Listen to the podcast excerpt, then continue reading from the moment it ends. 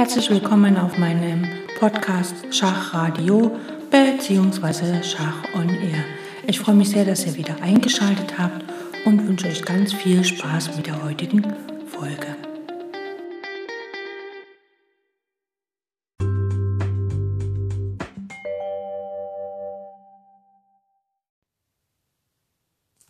Heute kommen wir zum Kapitel ähm, 4, 6 also 4 im Abschnitt 6, Dematerialisierung des abstrakten Begriffes, die Linie oder Reihe, ein wichtiger Unterschied zwischen Linearoperation im Mittelspiel und denen im Endspiel. Arnemswitz schreibt, ein eigentümlicher und gar nicht leicht in die Augen fallender Unterschied wäre zunächst zu registrieren. Im Mittelspiel erfordert die Ausnutzung einer Linie großen Energieaufwand ist also durchaus aktivistisch. Man denke an den komplizierten Apparat, namentlich aber an den Vorpostenspringer. Die Linearoperationen im Endspiel dagegen verlaufen primitiv und beschaulich. Vom Vorpostenspringer weit und breit keine Spur. Der glückliche Besitzer der Linie lässt sich Zeit, höchstens, dass er gelegentlich einmal eine Handvoll Soldaten vorschickt, um einen Platz für den vordringenden Turm zu säubern. Also, im Mittelspiel ist die Linearoperation aktivistisch, im Endspiel beschaulich, elegisch. Wir wollen dies jetzt an einigen Beispielen erläutern. Fangen wir an mit der ersten Stellung, die ist aus der Partie Aaron Nimzowitsch gegen Igil Jakobsen äh, gespielt in Kopenhagen 1923 beim internationalen Sechsmeisterturnier. Es ist, glaube ich, die fünfte Runde. Und wir haben folgende Stellung auf dem Brett. Wir haben den weißen König auf C3, einen weißen Turm auf C5, ein Springer auf D4 und Weiß hat noch fünf Bauern, ein auf B2, E3, F3, G4 und H5. Und Schwarz hat gerade sein König nach D6 gespielt. Der Turm steht auf B7, der Läufer auf E6, ein Bauer auf B3, ein Bauer auf F7, G6 und H7. Also Weiß hat einen Bauern weniger. Ähm, Weiß ist im Besitz der fünften Reihe, also Weiß besitzt mit dem Turm die fünfte freie Reihe. Äh, durch nachfolgende primitiv wirkende Zugfolgen weiß er die ziemlich abstrakt wirkende Reihe zu materialisieren, das heißt, sie zu einem greifbaren Punkt zu verdichten. Also, Weiß ähm, kontrolliert quasi die fünfte Reihe, äh, einerseits hier mit dem Turm, aber auch mit den anderen Figuren. Das heißt, Schwarz kann hier jetzt nicht äh, mit dem König auf der fünften Reihe vordringen. Also Weiß spielt ja erstmal Turm C6. Das ist jetzt ein bisschen verwunderlich, weil man denkt, na Mensch, wieso gibt er denn jetzt die fünfte Reihe auf? Aber macht er ja eigentlich nicht, denn der König kann jetzt nicht nach ähm, die 5 gehen, weil dann einfach ein Bauer mit Schach kommt und da muss der König rüber und naja, das ist natürlich nicht ganz so optimal dann für ähm, Schwarz gelaufen, denn Weiß kann ja immerhin dann, wenn der König jetzt runterläuft, dann kommt ein Schach, dann muss er vom Turm weg und dann kann äh, äh, Material vernichtet werden. Also hier geht der König nach D7 und Weiß schlägt erstmal auf G6, H schlägt G6 und Schwarz schlägt zurück, H schlägt G6. Also hier hat Weiß erstmal einen Bauern getauscht. Und jetzt spielt Weiß Springer E schlägt E6. So, jetzt könnte der König natürlich ähm, auf C6 schlagen, dann folgt aber einfach Springer D8 Schach und der Turm auf C7 fällt, äh, auf B7 fällt, womit dann auch der Bauer auf B3 fällt, was dann natürlich nicht so optimal wäre, denn Schwarz will ja eigentlich nicht die Türme auch noch tauschen, denn das Bauernendspiel ist dann definitiv verloren. Also schlägt der Bauer von F auf E6 und Weiß spielt jetzt Turm C5. Also beherrscht wieder die fünfte Reihe der Turm. Damit können die Bauern von der sechsten Reihe erstmal nicht vorziehen. Die sind sozusagen gebunden. Und der Turm auf B7 ist ja immer noch an die B-Linie gebunden, denn der muss ja den Bauern auf B3 decken.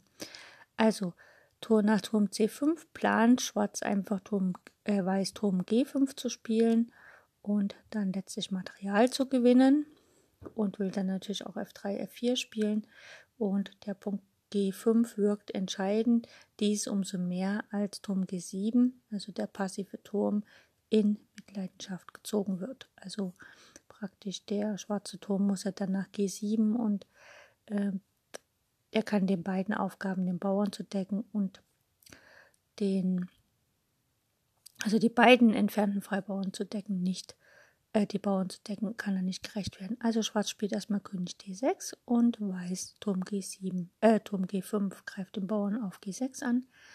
Schwarz Turm G7 muss er den Bauern decken und hier spielt Weiß erstmal F4. Ne, der möchte ja nicht, dass, also er möchte ja dann, wenn er auf G6 schlägt, dass der schwarze König dann doch nicht auf die fünfte Reihe kommt. Hier wird erstmal Turm G8 gespielt und Weiß schlägt auf B3. Jetzt kann Schwarz noch König E7 spielen, Weiß spielt König C4, plant natürlich mit dem B-Bauer nach vorne zu marschieren, Turm C8 Schach, Turm C5, ne, unterbindet der Schach, hat quasi wie eine Brücke für den König gebaut, Turm H8 der Schwarze. Und Weiß spielt Turm C7 Schach, König F6 und Weiß spielt E4. So, jetzt die drei Bauern auf der vierten Reihe. Äh, kontrollieren quasi die fünfte Reihe. Da kann der schwarze König nicht hin und deshalb versucht Schwarz das aufzubrechen mit G5. Das hilft aber nicht, weil Weiß einfach E5 Schach spielt. König G6 und jetzt kommt F5. Ne? Also Weiß hat überhaupt keine Eile hier und Weiß könnte sogar sagen, okay, ich lasse jetzt sogar den G-Bauern durchgehen. E schlägt F5 und aber danach kommt erstmal Turm C6 Schach, damit Weiß hier nicht einen Bauern verliert. König G7 und dann kommt G schlägt F5. Es droht einfach Turm G6 Schach mit Bauernverlust.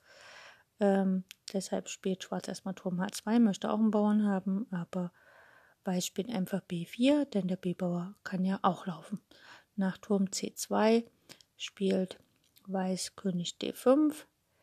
Ähm, Schwarz tauscht den Turm. Turm schlägt C6, König schlägt C6 und Schwarz spielt G4. Möchte natürlich mit dem Bauern laufen. Wir können nach König C6 einfach mal abzählen. Schwarz braucht zum Umwandeln mit seinem Bauern 1, 2, 3, 4 Züge, zieht ohne Schach ein und Weiß braucht 1, 2, 3 Züge und eventuell muss er noch einmal mit dem König rangehen, also 4, aber wenn Schwarz mit dem König rangeht, braucht er auch einen Zug, den hat er nicht für den Bauern. Also G4 von Schwarz, E6 von Weiß, ist klar, G3, E7, G2 von Schwarz und E8 Dame. Und Weiß, äh, Schwarz wandelt um die Dame auf G1, also G1 und eine Dame. Und dann bietet Schwarz, äh, Weiß auf G6 Schach. Schwarz muss quasi die Dame tauschen, also Dame schlägt G6, Bauer schlägt G6, König schlägt G6, aber wie gesagt, der B-Bauer zieht dann durch und entscheidet diese Partie für sich.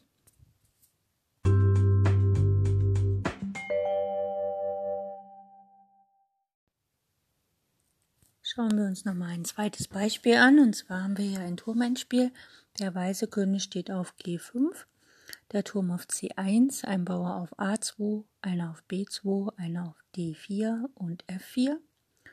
Und Schwarz hat den König auf G7, den Turm auf D7, ein Bauern auf A7, B7, F5 und G6. So, Weiß ist ähm, am Zug und Weiß kann es sich leisten, einfach seine Bauern am Darmflügel nach vorne zu bewegen und letztlich äh, die Bauern so weit nach vorne zu bewegen, dass äh, ein Bauer auf B6 von ihm erscheint und er mit Turm C7 halt Schach bieten kann und letztlich dann quasi den Turm tauscht, so dass er dann ähm, letztlich einen Freibauern auf der C-Linie hat, beziehungsweise dann den Freibauern auf der D-Linie ähm, ja, ähm, zum Punkt führen kann. Das heißt also, er könnte hier in aller Ruhe erstmal B4 spielen, dann A4, dann B5, dann A4 und dann B6.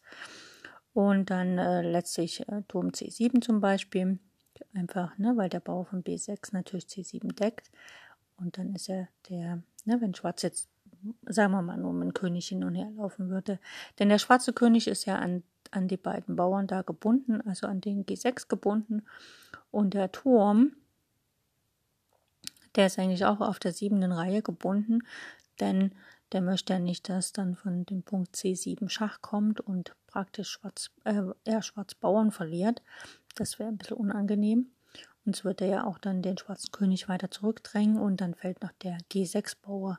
Deswegen muss ich hier sozusagen, ist hier die siebente Reihe der große Knackpunkt und dadurch, dass der Turm die Linie kontrolliert, die C-Linie, hat er immer den Zugang zum Punkt C7 und kann dann dort, diese Reihe ist halt, wie gesagt, der Knackpunkt in der Stellung, kann dann dort tatsächlich Rabatz machen. Und Schwarz kann dem Ganzen eigentlich nur hilflos zusehen. Und es ist wichtig, dass man halt hier wirklich erkennt, ähm, welche Reihe oder welche Linie im Endspiel wichtig ist. Hier sieht man relativ einfach, weil halt Turm, Bauern und König auf einer Reihe stehen. Dann weiß man, okay, dort muss mein Turm hinkommen. Und ich habe auch die Spielkraft, dorthin zu gelangen mit meinem Turm, denn ich kontrolliere schon einen Punkt auf der Linie, äh, auf der Reihe. Dann ist das relativ einfach, aber man muss halt. Das heißt, die Moral für den Lernenden wäre so zu formulieren: Ist die Linie im Endspiel dauernd in deinem Besitz, so sei um eventuelle Einbruchspunkte nicht besorgt. Letztere werden sich von selbst fast ohne dein Zutun ergeben. Und äh, wir werden jetzt einfach mal noch mal ein paar. Äh, wir haben hier noch ein Schema, hat hier Aaron Nimsewitsch angebracht. Das schauen wir uns jetzt gleich an.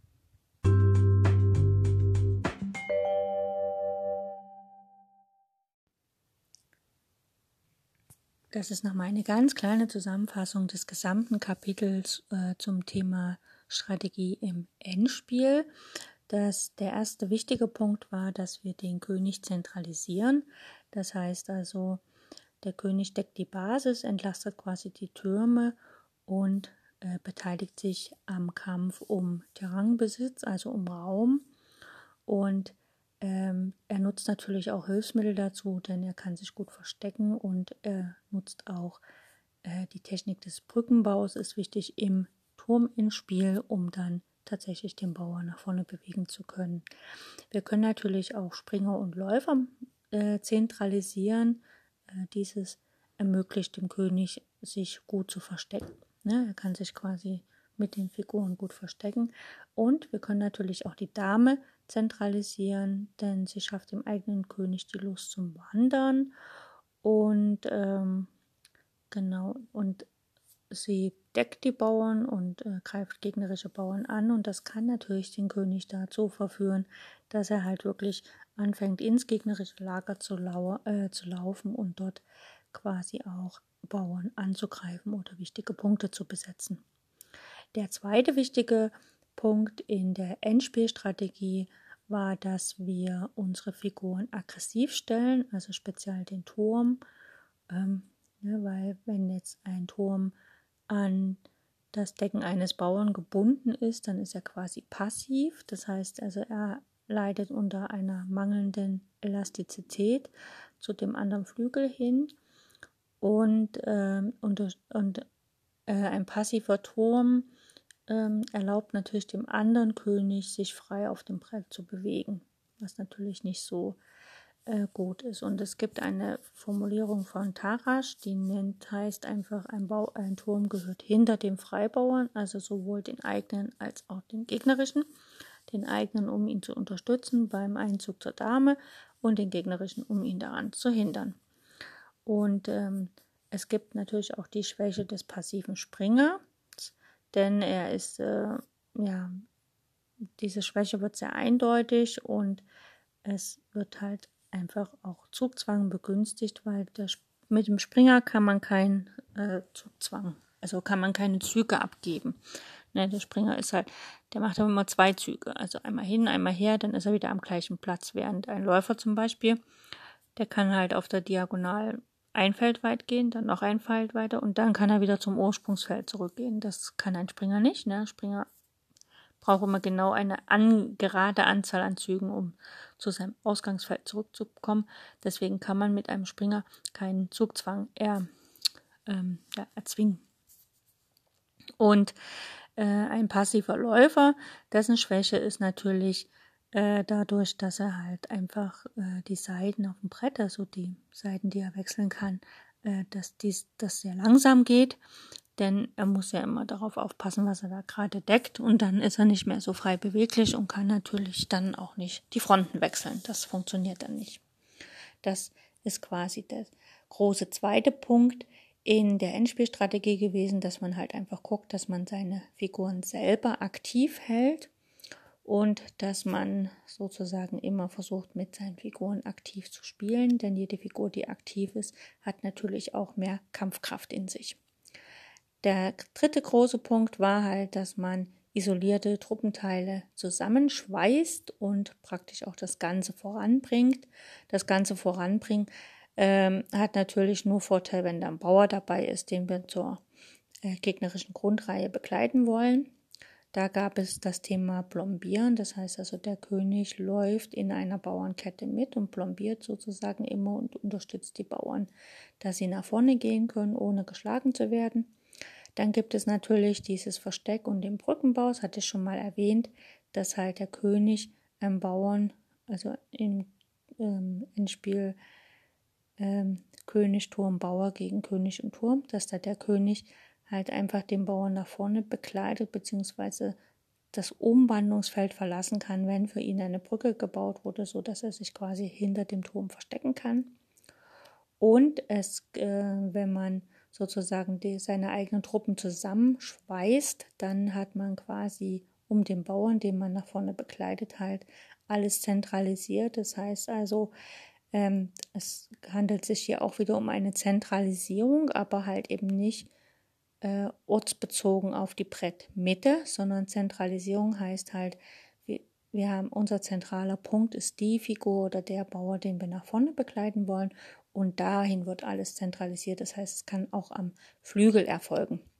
Der vierte wichtige Punkt, den hatten wir heute, das ist die Materialisierung der Linie oder Reihe im Endspiel.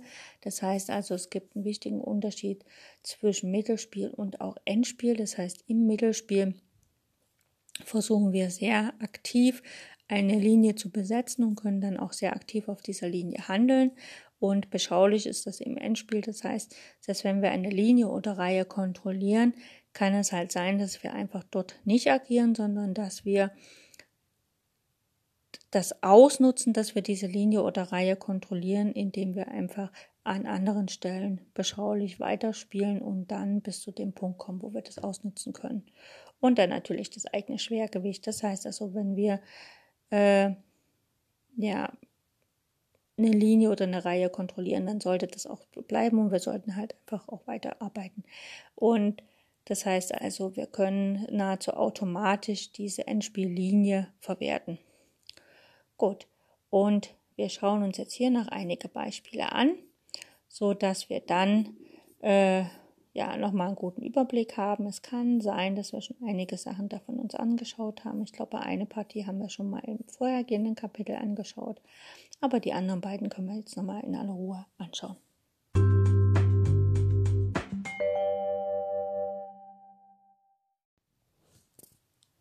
So, schauen wir uns folgende Stellung an aus einer Partie von Aaron Nimzowitsch gegen Rudolf Spielmann, gespielt in San Sebastian 1912 beim internationalen Schachturnier.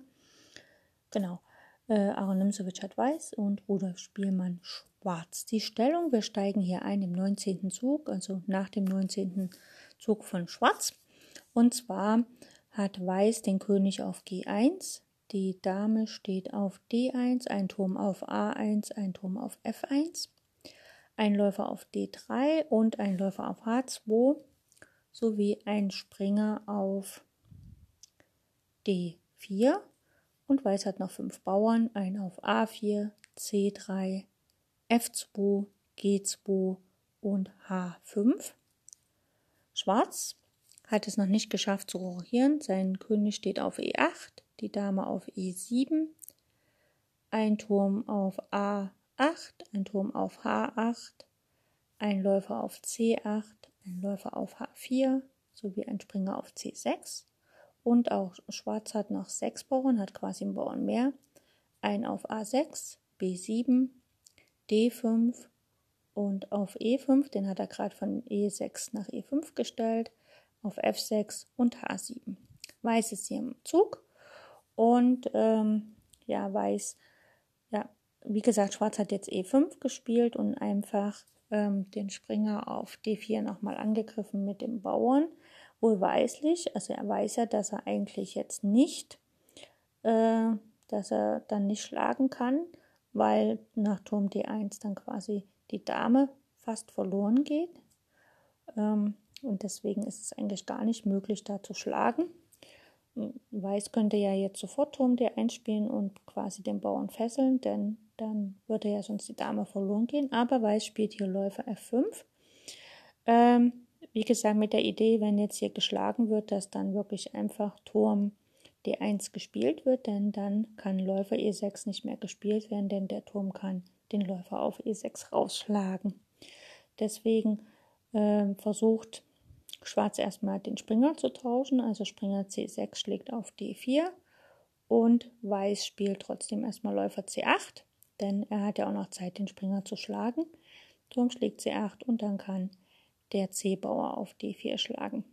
Wie gesagt, Weiß kann jetzt nicht, äh, Schwarz kann jetzt nicht mit dem E5-Bauern auf D4 schlagen, wegen Turm E1 und die Dame wäre weg. Deswegen rochiert Schwarz erstmal und Weiß hat jetzt die Zeit, mit D schlägt E5 äh, den Bauern zu nehmen und Schwarz spielt F schlägt E5. Schwarz hat jetzt im Grunde genommen äh, zwei Bauern im Zentrum, die keine Nachbarnsbauern haben. Das nennt man klassisch in der äh, äh, Strategie im Schach, das nennt man quasi hängende Bauer. Ähm, und da gibt es gewisse, sagen wir mal, Regeln oder Strategien, wie man dagegen spielt. Äh, allerdings hat er hier nicht sehr lange hängende Bauern, denn der Bauer auf D5 ist ungedeckt und Weiß schlägt den hier. Dame schlägt D5. Jetzt hat quasi Schwarz einen isolierten Bauern, also einer, der alleine steht und keine eigenen Nachbarn mehr hat. Und ähm, nach Dame D5 ist erstmal Schach und Weiß spielt, äh, Schwarz spielt Dame F7. So, jetzt könnte man ja sagen, okay, ähm, Schwarz könnte hier noch einen Bauern gewinnen, das wäre aber nicht so schlau, weil das Feld F2 ist natürlich ziemlich anfällig für irgendwelche Angriffsaktionen hier von Weiß. Und äh, der Läufer, Dame und Turm, die gucken da schon hin, obwohl die Dame ja sich gerade nicht bewegen kann, sie ist gefesselt. Aber Weiß entscheidet sich hier dafür, die Dame abzutauschen. Also Dame schlägt F7, Turm schlägt F7, der Läufer schlägt auf E5. Also jetzt hat Weiß einen Bauern mehr und Schwarz quasi ein weniger und Schwarz ist hier am Zug. Und Weiß ging jetzt quasi ins Endspiel über, indem er ein zeitweiliges Bauernübergewicht, aber einen chronischen Zentralläufer sein eigen nennen darf. Ne? Also Weiß hat jetzt zwar einen Bauern mehr, aber der Läufer auf ähm, E5 ist einfach mal sehr zentral gestellt und auch sehr stark. Jetzt ist natürlich die Frage, wie spielt man das hier am besten weiter? Also es folgte. Schwarz spielt Turm F5, gewinnt quasi den H5-Bauern. Ähm, Weiß spielt F4, bleibt mit dem Läufer im Zentrum und stützt den halt durch den Bauern. Und Schwarz schlägt auf H5 den Bauern. Jetzt sehen wir schon, dass der Turm auf H5 ziemlich weit abseits steht. Also der braucht halt eine Weile eher wieder im Spiel ist. Ne? Und Weiß spielt erstmal Turm AB1. Also der Turm von der A-Linie geht auf die B-Linie und greift den Bauern auf B7 an der kann jetzt gar nicht gedeckt werden, denn wenn er vorzieht, nach B6 fällt er, wenn er nach B5 geht, fällt er auch. Ne? Und äh, der Turm kann ihn nicht decken, weil, wie gesagt, der Läufer auf E5 die schwarzen Felder C8 und B7 kontrolliert. Schwarz spielt hier Läufer E7, versucht halt hier einfach mit Läufer C5 einen kleinen Trick zu spielen. Ne? Und ähm, Weiß antwortet aber einfach ganz gelassen König F2, äh, zentralisiert quasi den König und äh, nach Läufer C5 äh, Schach kommt jetzt natürlich kein Turmverlust, weil ja der König einfach genügend Platz hat, wegzulaufen. Gut, es folgt weiter B6. Klar, Schwarz versucht halt noch ein bisschen zu retten und Weiß geht einfach mit dem König nach F3. Statt hier den Bauern zu nehmen, zentralisiert er lieber ähm, sein König und er kann auch den Bauern auf B6 nicht nehmen, weil nachher Läufer C5 mit Schach kommt. Der König auf F2 stünde im Schach und der Turm auf B6 ginge verloren. Schwarz spielt Turm H6 und Weiß spielt Turm nach D1. Also Weiß besetzt die Linien, die Schwarz nicht besetzt hat, zentralisiert quasi seinen König und versucht seine Mannschaft, seine Truppenteile zusammenzuführen. Schwarz spielt Turm C4, versucht seine Türme quasi auf der C-Linie zu verdoppeln und natürlich den Bauern auf der A-Linie zu gewinnen. Und Weiß spielt hier Turm D7. Jetzt ist der Läufer auf E7 angegriffen. Schwarz deckt ihn mit König F7, dann folgt A5, B5. Ne, Schwarz will ja da nicht zurückschlagen, macht ja keinen Sinn. Und jetzt hat Schwarz quasi einen gedeckten Freibauern und Weiß spielt Turm E1. Ne, plant halt mit dem Läufer wegzuziehen und dann der Läufer auf E7 ist ja gefesselt und natürlich dann von beiden Türmen angegriffen. Deswegen spielt Schwarz hier Turm C nach C6, versucht auf der sechsten Reihe aktiv zu bleiben und Weiß spielt Läufer D4, ne, versucht halt hier das zuzumachen und jetzt muss natürlich sich um den Läufer gekümmert werden, also Turm H geht nach E6 und Weiß spielt Turm H1. Jetzt ist der H7 angegriffen also spielt Schwarz H6. Und wie wir sehen, hat Schwarz jetzt mittlerweile alle Figuren auf der sechsten Reihe versammelt, aber die sind alle so ein bisschen gelähmt. Sie können sich nicht so richtig bewegen. Ne? Gut, ähm, Schwarz spielt Turm B7, äh, Weiß spielt Turm B7. Ähm, sein Ziel ist halt einfach äh, nach B6 zu gehen und praktisch ein Turmbar abzutauschen, letztlich so zu tauschen, dass er den H7-Bauern gewinnt. Und Schwarz spielt Turm E nach D6, greift den Läufer an. Und Weiß spielt natürlich Läufer E5. Jetzt muss der Turm wieder ziehen. Turm wieder zurück nach E6. Und Weiß bringt natürlich den König ins Zentrum, also König E4. Nach den nun vorbereiteten Turmmanöver, man beachtet, dass Turm B7 den gedeckten Punkt B6 scharf fixiert. Die siebente Reihe will materialisiert sein erweisen sich die schwarzen Türme als passiv genug, um ein weiteres Vordringen des Königs geradezu herauszufordern. Also Läufer E5, König und Bauer F4 bilden eine zentrale Figureninsel. Der Läufer ist der Brückenbauer und der Punkt E4 ist das Versteck. Ne? Also König E4. So, jetzt kommt erstmal Schach von der Seite, Turm äh, C4 und der König läuft nach F5. Da kann ihm kein, äh, kein Turm Schach bieten, denn F6 ist ja vom Läufer E5 gedeckt und man beachte das Feld F5 ist ein weißes Feld, da kann der schwarzfeldrige Läufer von Schwarz gar nichts tun. Der Turm geht nach C5 zurück, ne, fesselt halt den Läufer und hier spielt Weiß erstmal Turm D1. Ne, der zweite Turm kann ja jetzt auf der H-Linie erstmal nichts anrichten und er schwenkt natürlich wieder zurück äh, zum Hauptgeschehen.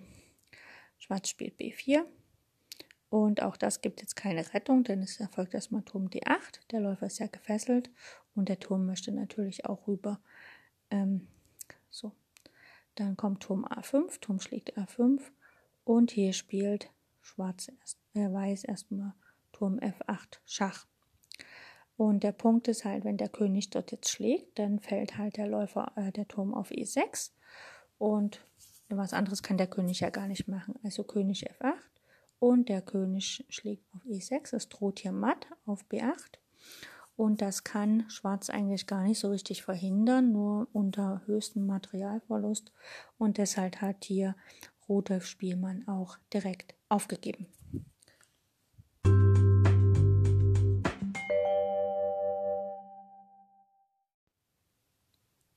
Man muss schon sagen, wenn man sich die Partie Aaron Nimzowitsch gegen Rudolf Spielmann anschaut, äh, gespielt in San Sebastian 1912, dann sieht man halt, wie weit vorausschauend Aaron Nimzowitsch gespielt hat. Er hat quasi im 20. Zug schon ähm, einen Übergang ins Endspiel angestrebt, wovon er halt wusste, okay, mein Läufer steht so stark, wenn ich meinen König und Bauern hinterher zentralisiere, dann kann ich natürlich hier das Rennen machen. Und das zeugt halt von einem tiefen Verständnis fürs Schach, was, was ich persönlich sehr unglaublich finde. Schauen wir uns gleich hier noch ein zweites Beispiel an, äh, gespielt von Georg Alan Thomas gegen Aaron Nimzowitsch in Marienbad 1925, Marienbad in Tschechien, Maria Lanz-Gelasny sozusagen, ein Meisterturnier. Äh, auch hier beginnt ähm, war, äh, Schwarz sozusagen ähm, ja relativ früh ins Endspiel umzu, äh, also um äh, abzuwickeln, um dann die Partie für sich zu entscheiden. Thema Zentralisierung ist auch hier ganz groß geschrieben. Okay, wir haben folgende Stellung auf dem Brett. Weiß hat den König auf G1, ein Turm auf D1 und gerade Turm F4 gespielt, ein Läufer auf C4 und ein Läufer auf E5 sowie ein Bauern auf A3, B2, C2, F, äh, G2 und H2. Schwarz hat den König auf G8, ein Turm auf B7, ein Turm auf F8, ein Läufer auf C8, ein Springer auf F6 sowie sechs Bauern, ein auf A7, B6, E4, E6, G7 und H7. Wie gesagt, Schwarz, äh, Weiß hat hier Turm F4 gespielt und ähm, genau. Und hier hat ähm, in seiner misslichen Situation hat hier Schwarz einfach versucht, König F7 zu spielen. Ähm, der einfach um den König mehr zu zentralisieren. Schwarz hat es hier schwer, gute Züge zu finden. Ne? Der Bauer wird sowieso irgendwie fallen. Und ja, für Schwarz ist es hier nicht leicht, weil der Läufer auf C8 hat sich halt irgendwie ja, nicht ins Spiel gefunden, was natürlich sehr schade ist. Gut. Und ähm, Weiß hätte hier einfach G4 spielen können, um den Springer, also um da ein bisschen noch mehr Druck zu machen.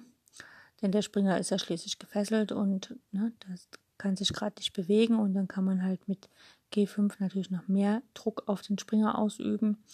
Aber Weiß hat hier Turm E1 gespielt, wollte halt den Bauern da äh, erobern. Ähm, na, hätte man auch mit dem Abtausch erobern können. Ne? Also hier einfach den Springer auf F6 tauschen und dann mit dem Turm von F4 da schlagen auf den Bauern auf E4. Aber okay, er hat sich für Turm E1 entschieden und das war eigentlich der Fehler in der Partie, denn er hätte einfach mit G4 weiter Druck machen sollen am Königsflügel. Gut, Schwarz spielt König E7 und Weiß spielt Läufer C3.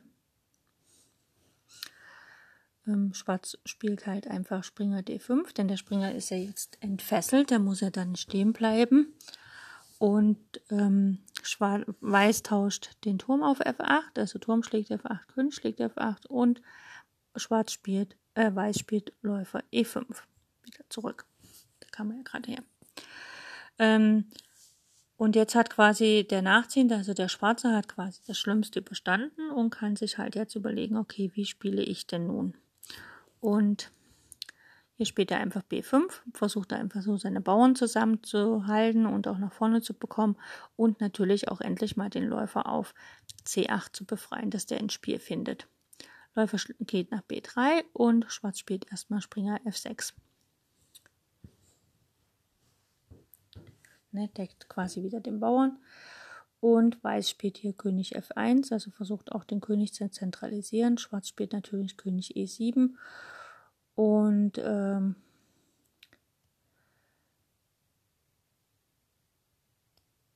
ähm, er hat natürlich ähm, Schwarz hat immer versucht, also hat quasi den Weißen ein bisschen dazu verlockt, einen Bauern zu gewinnen. Und äh, nun konnte quasi der ähm, Alan Georg Thomas nicht der Verlockung, einem Bauern, den Bauern zurückzugewinnen, widerstehen und spielt deshalb Läufer schlägt F6. Schwarz, also er gibt quasi sein Läuferpaar auf für den Bauern, G schlägt F6 und dann Turm E4. So, jetzt hat Weiß quasi seinen Bauern zurückgewonnen und ähm, was natürlich jetzt für Schwarz ganz optimal ist, weil er hat jetzt seine Bauernstruktur ein bisschen repariert. Er hat also quasi ähm, der Zentralbauer ist nicht mehr alleine, sondern er hat halt quasi den Baum von der G-Linie auf die F-Linie äh, befördert und somit hat er jetzt zwei gute Bauern und demzufolge kann er sie sofort in Bewegung setzen mit E5. Äh, Schwarz, äh, Weiß versucht natürlich Turm H4, um den ähm, H-Bauern zu ähm, attackieren und jetzt bekommt aber Schwarz Oberwasser und gewann im kräftigen Zentralisierungsstil wie folgt. Also als erstes spielt er erstmal Läufer F5. Ne? Er zentralisiert quasi, bringt alle seine Figuren langsam zusammen. Jetzt hat der Läufer es endlich zum Leben erwacht. Der Läufer auf F5 deckt den Bauern auf H2, äh, auf H7 und greift natürlich auch den Bauern auf C2 an. Das heißt also, Weiß äh, hat jetzt das Problem, dass der Läufer vorläufig auf B3 an den Bauern gebunden ist. Das heißt, er muss erstmal den Bauern bewegen oder halt versuchen, mit dem König an den Bauern ranzulaufen. Also Weiß spielt König E2 und Schwarz spielt erstmal Läufer G6. Ja, jetzt steht der Läufer da sicher und er unterstützt die Bauern, wenn sie nach vorne gehen wollen. Weiß spielt Läufer D5, greift den Turm an und Schwarz spielt erstmal Turm B8, bleibt also mit dem Turm auf der B-Linie und der Turm auf der B äh, auf der achten Reihe kann natürlich besser schwenken als irgendwo da vorne, wo noch der König im Weg steht. Ähm, Weiß spielt C3, kann natürlich den Bauern nicht ungedeckt lassen und Schwarz spielt F5, bewegt quasi seine Bauern jetzt langsam nach vorne. Der Turm auf G6 unterstützt optimal die Bauern. Man könnte jetzt sagen, der Läufer auf G6 ist so wie ein großer Bauer, aber das stimmt nicht ganz, denn er deckt auch H7. Läufer B3 von Weiß und Schwarz spielt König F6, bringt quasi den König mit dem plombiert er langsam wieder die Stellung. Man beachtet das gesammelte Vorrücken der schwarzen Mittelmasse. Läufer C2 von Weiß und es kommt A5. Also jetzt, äh, wo quasi alle weißen Figuren daran gebunden sind, die schwarzen äh, Masse am Königsflügel aufzuhalten, bewegt sich natürlich der Damenflügel auch nach vorne weil das die weiße Majorität im Grunde genommen eine Minorität ist oder, wenn man will, eine von allen Schutzpatronen, Turm und König verlassene Majorität. Also der Darmflügel ist ja grundsätzlich verlassen von den weißen Figuren und demzufolge kann Schwarz die natürlich auch nach vorne bringen. Eigentlich folgt er damit dem Prinzip der zwei Schwächen. Gut, Weiß spielt Turm H3 und Schwarz E4. Und da kann Weiß wird selten den Läufer da opfern. Turm H4 und Weiß spielt B4. Ne? A schlägt B4, A schlägt B4, ist uns klar. Und der Turm geht nach F4, versucht halt sich da reinzusetzen und den Schwarzen daran zu hindern, weiterzugehen. Schwarz spielt erstmal König E5. Er zwingt quasi, dass der Turm weggeht, hat sich quasi wie eine Blombe da wieder reingesetzt in die Bauernkette und Weiß spielt hier Turm F1. Schwarz B3, einfach um den Läufer auf der Diagonalen noch weiter nach hinten zu drängen. Läufer D1. Jetzt ist quasi, ähm, jetzt kann ähm, Schwarz quasi wieder seine Bauern weiter bewegen und macht F4. Und Weiß spielt König E1. Also Weiß wird immer mehr zurückgedrängt. Jetzt kommt Läufer F7. Einfach der Läufer tauscht die Diagonalen. G3 und nach G3 spielt Schwarz erstmal F3. Ne, alle Bauern auf Weiß. Damit ist der weiße Läufer auf D1 komplett ähm, eingeschlossen. Also Schwarz müsste jetzt ziemlich viel Material opfern, damit äh, Weiß müsste jetzt viel Material opfern, damit der Läufer überhaupt wieder zum Leben kommt. Ne, Schwarz hat ihn jetzt optimal eingekesselt und Weiß ist quasi äh, zementiert. Ne, er spielt noch das Opfer, Läufer schlägt F3, E schlägt F3, Turm F3 und Schwarz gewann nach hartem Kampf durch sein materielles Übergewicht. Also Schwarz hat hier einfach weitergespielt und dann die Partie für sich entschieden, denn er hat ja jetzt quasi zwei Bauern für den Läufer. Äh, wir können uns den Rest noch anschauen, so lange ist es nicht mehr. Also, Weiß jetzt fort mit Läufer G6. Jetzt steht der Bauer auf H7 und der Läufer auf G6 stehen optimal zusammen. Dem passiert jetzt absolut gar nichts mehr. Weiß versucht noch Turm F4, damit der schwarze König nicht weiter in das Weiße Reich eindringt. Das folgte Läufer E4. Ne, damit werden wieder die Diagonalen kontrolliert und der weiße König kommt nicht weiter. König D2 und Schwarz, äh, ja, Schwarz hat erstmal Zeit, Turm D8 zu spielen, einfach um dem weißen König die Wanderung ins Schwarze Reich zu verbieten. Und natürlich möchte der Turm auch hinter die weißen Bauern kommen. Äh, König E3 und jetzt kommt erstmal Läufer C2. Äh, der Läufer steht natürlich hier auch optimal in Verbindung zu den Bauern, denn die beiden decken sich gegenseitig und er deckt noch den H7-Bauern. Turm H4. Das äh, ändert aber nichts an der Tatsache, dass der Läufer den Bauern äh, deckt und Schwarz spielt erstmal Turm D3 mit Schach.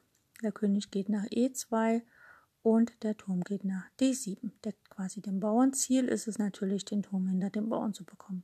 Turm H5 Schach, König E6. Turm H6 Schach und König E7. Jetzt kann natürlich H7 nicht genommen werden wegen dem Läufer auf C2, also Turm B6. Versucht hier den Bauern anzugreifen. Ähm, Schwarz spielt erstmal Turm A7. Schwarz muss halt irgendwie auf die erste Reihe kommen, um hinter die beiden Bauern da zu kommen. C4 und Turm A4. Einfach um erstmal den Bauern zu befragen. Wird der jetzt weiter vorgehen, kann der Turm einfach dahinter gehen. Also nach C5 folgt Turm C4, ganz normal. Und Weiß hat jetzt das Problem, deckt er den, den Bauern von der Seite oder deckt er ihn von vorne und beides ist nicht gut, weil der König eingreifen kann. Also nach Turm B5 folgt König D7 mit der Idee, dass der König halt nach C6 geht.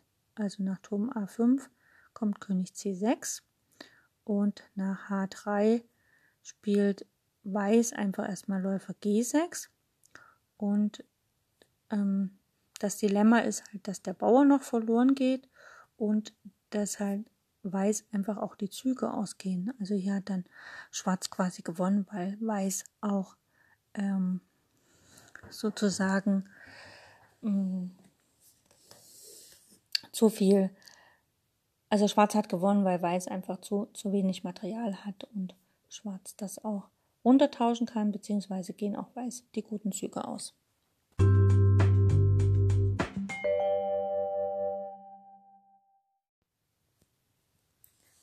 Zum Abschluss des Kapitels hat Aronimsewitsch hier noch eine Partie angegeben, die sehr schön das ähm, Thema Königswanderung folgen lässt. Ähm, äh, vor allem, weil sie halt wirklich unter dem Thema Zentralisierung des Königs vor sich geht.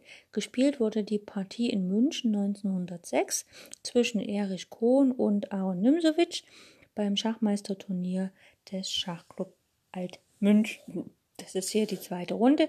Wir steigen ein im 38. Zug bzw. 39. Zug. Ähm,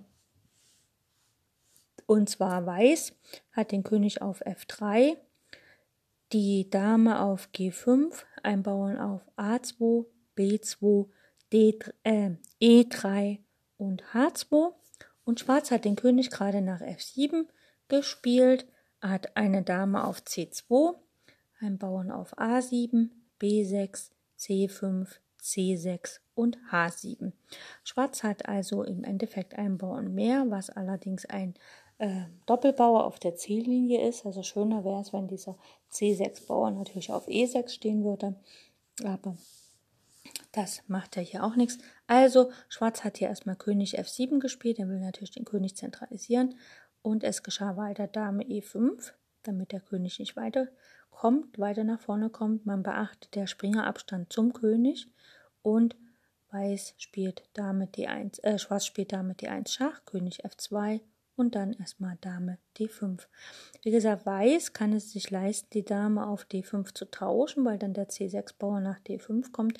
Was für, also Schwarz kann es sich leisten, denn was für Schwarz dann natürlich total besser wäre. Ne? Der Kampf um die Mittelpunkte des Bretts geschieht hier.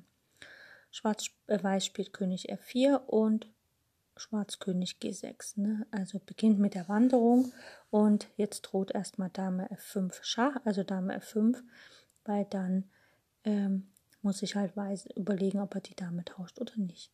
Also spielt Weiß erstmal König E1, es kommt trotzdem Dame F5 und hier spielt Schwarz Dame G3 Schach und König H5.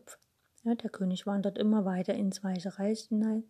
Dame G7 greift hier einige Bauern an, vor allem den A7 und natürlich auch den H7. Jetzt wäre es natürlich geschickt, irgendwie die Bauern zu decken und man Schwarz spielt einfach Dame E4. Ne, greift quasi den Bauern an und der schwarze König rüstet sich entweder nach H2 oder E3 zu laufen. Ne, also er will halt entweder nach E3 laufen oder halt nach H2. Gut. Ähm, Weiß spielt Dame F7 und Schwarz spielt erstmal König G4. Er bereitet sich auf die Wanderung vor. Dame G7 äh, Dame C7 wäre halt König H4 gekommen und der König hätte fast sein Ziel erreicht. Nach Dame G7 Schach spielt Weiß erstmal, äh, Schwarz erstmal Dame G6. Wie gesagt, Weiß will nicht die Damen tauschen und spielt deswegen Dame D7 Schach und Schwarz einfach König F3. Jetzt droht das hier, dass man den Bauern rausnimmt und dann letztlich sogar matt setzt. Weiß spielt deswegen Dame H3 Schach und jetzt geht der König nach E4. Das heißt, der König hat sich jetzt erst einmal äh, frontal vor dem Bauern E3 gespielt, eine Idealstellung und der König steht natürlich auch im Zentrum. Gut, äh, Weiß spielt König E2 und Schwarz König E5. Nachdem der König mit Mühe und Not das Feld E4 erreicht hat, retiriert er unter Drohung Dame G6 C2 Schach. Ne? Also geht er quasi zurück und es setzt, droht erstmal hier ein Schach mit Bauerngewinn. Die Pointe, das ist die Pointe des Manövers, bestehend im Zeitgewinn zum Zuge C4, C5, äh, C5 was die weiße Dame zwingt, das Feld D3 fortwährend zu decken wie nun der König beständig aus den Schachs lavierend bis zum bis nach E7 flüchtet und die Bauern des Damenflügels unaufhaltend hervorrennen, ist ebenso interessant als lehrreich. Also schauen wir uns mal hier den Rest an. Also, wie gesagt, Schwarz möchte halt einfach C5, C4 spielen, damit er halt Dame D3 Schach bieten kann. Das muss natürlich Weiß irgendwie verhindern und deswegen muss er halt dann seine Dame daran binden, diesen Punkt immer wieder zu decken, wenn Schwarz dazukommt, was dann natürlich Schwarz Zeit gibt, alle Bauern am Darmflügel nach vorne zu bringen und letztlich die Partie für sich zu entscheiden. Schauen wir also, wie es weitergeht. Weiß spielt hier König D2 und Schwarz kommt natürlich zu dem Zug, den er machen wollte, nämlich C4. Jetzt kommt erstmal Dame F1, muss natürlich D3 decken, ist klar und Schwarz spielt erstmal Dame E4, um auch den Bauern da auf C4 zu decken. Weiß Dame E2. Da, Weiß kann jetzt quasi nicht mehr den Punkt D3 ungedeckt lassen von der Dame. Das heißt, die Dame, die weiße Dame ist zur Passivität äh, verdonnert, während die schwarze Dame, sie ist ja nicht gezwungen, irgendwas anzugreifen. Man kann ja auch woanders hingehen. Schwarz spielt erstmal König D6 und Dame F1. Schwarz spielt König E7 und Weiß spielt Dame E2. Und jetzt kommt B5, weil Schwarz möchte natürlich jetzt die weiteren Bauern nach vorne bringen. Dame F1 von Weiß und A5. Ne, Schwarz lässt jetzt quasi die Bauern am Damenflügel laufen. Weiß spielt Dame G3, äh, G1 und dann spielt Schwarz erstmal Dame E5. Denn äh, Schwarz möchte natürlich nicht, dass die weiße Dame nach G7 kommt. König C2 von Weiß und Schwarz spielt B4, bringt also weiter die Bauern nach vorne.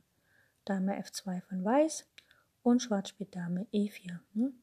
So droht ja wieder kein Schach mehr auf G, G7, demzufolge kann ähm, weil Schwarz natürlich erstmal wieder die Dame gut postieren. So, Dame E4 Schach, König C1 und jetzt folgt A4. Also alle Bauern am Damenflügel kommen immer näher und man beachte, der C6-Bauer ist quasi noch ein Reservebauer zu der äh, Konstellation 3 zu 2 gegen die weißen Bauern.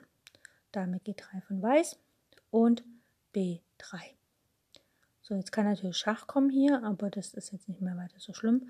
A schlägt B3 und B schlägt äh, C schlägt B3. Jetzt sehen wir schon, die weißen Bauern sind äh, die schwarzen Bauern sind eigentlich jetzt optimal aufgestellt denn ähm, ja, jetzt sind sie quasi verbunden und es steht quasi 3 zu 1 am Damenflügel. Dame C7 Schach, Weiß gewinnt einen Bauern, König E6 und Dame C8 Schach.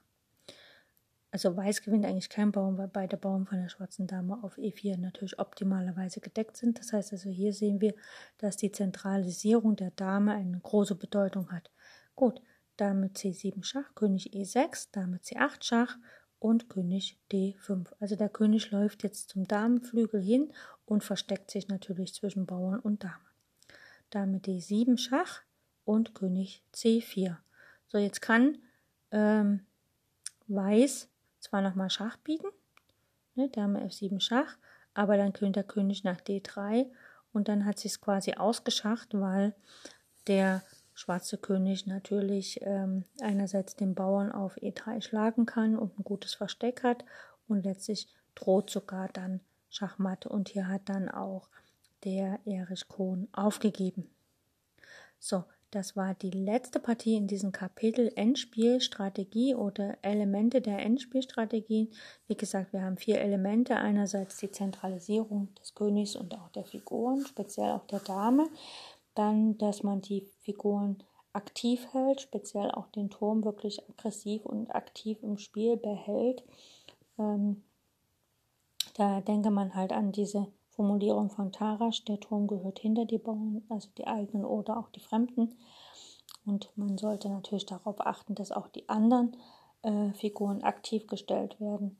Dann der dritte große Faktor in der Endspielstrategie ist, dass man seine eigenen Truppenteile immer wieder zusammensammelt und sozusagen das Ganze auch nach vorne bringt, um die Bauern zu unterstützen. Und das vierte große Thema äh, geht um die Linie oder Reihe, die halt von den Türmen kontrolliert wird oder allgemein kontrolliert wird und damit man quasi dann äh, schwache Punkte erobert, was sich nahezu automatisch ergibt.